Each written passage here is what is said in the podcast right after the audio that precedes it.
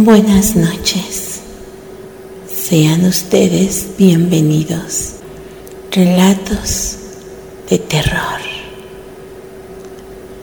donde el miedo es un placer. El árbol del vampiro. La literatura nos indica que los vampiros son seres mitológicos que provienen principalmente de las regiones de Europa del Este. Sin embargo, la gente de los otros cuatro continentes tiene sus propias historias de terror sobre estas criaturas. Hablemos de un relato que ocurrió en Hunan, China. Se dice que a fines del siglo XIX allí vivía un hombre anglosajón que invariablemente vestía de etiqueta. Además, portaba un gran sombrero de copa y un bastón de color negro. Las personas que llegaban a ver su rostro quedaban estupefactas, ya que aseguran que el tono de su piel era más blanco que la leche, mientras que de su boca se asomaban un par de afilados colmillos. El horario favorito que tenía este individuo para salir a la calle era a partir de las 11 de la noche, mientras que el regreso a su domicilio lo emprendía a más tardar a las 3 de la madrugada. Después de unos cuantos años, un extraño fenómeno comenzó a ocurrir en el pueblo. Varios animales de granja comenzaron a desaparecer, solo para encontrar sus cuerpos a los pocos días completamente desangrados, descansando a la orilla del lago. ¿Qué clase de criatura infernal podrá querer la sangre de nuestras bestias? se preguntaban los granjeros. A partir de ese momento, varios de ellos montaron guardias nocturnas con el fin de descubrir al ladrón.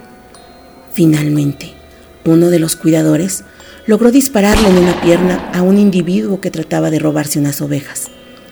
De la boca del ladrón salieron chillidos como los de un murciélago, mientras éste trataba de perderse entre los arbustos iluminado por un profuso manto de estrellas. Tras de sí iba dejando un gran rastro de sangre. Sin embargo, ese vital líquido no era del tono habitual que todos conocemos, es decir, rojo, sino más bien de un extraño color violeta. La persecución continuó hasta que los primeros rayos del sol comenzaron a asomarse.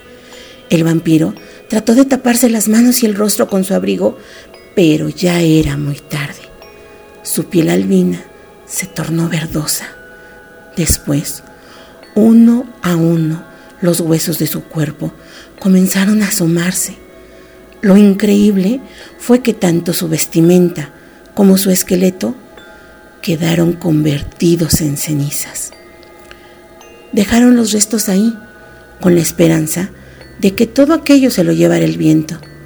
Sin embargo, a la semana siguiente, empezó a brotar un árbol de las profundidades de la tierra.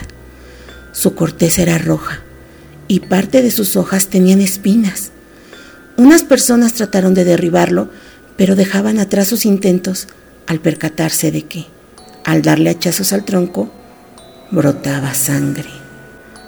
Otros más rodearon el tronco del árbol con una capa de un grueso concreto y en la parte de encima colocaron un techo de lámina para evitar que el agua de lluvia lo pudiera alimentar. No obstante, el árbol continúa creciendo con normalidad hasta la fecha.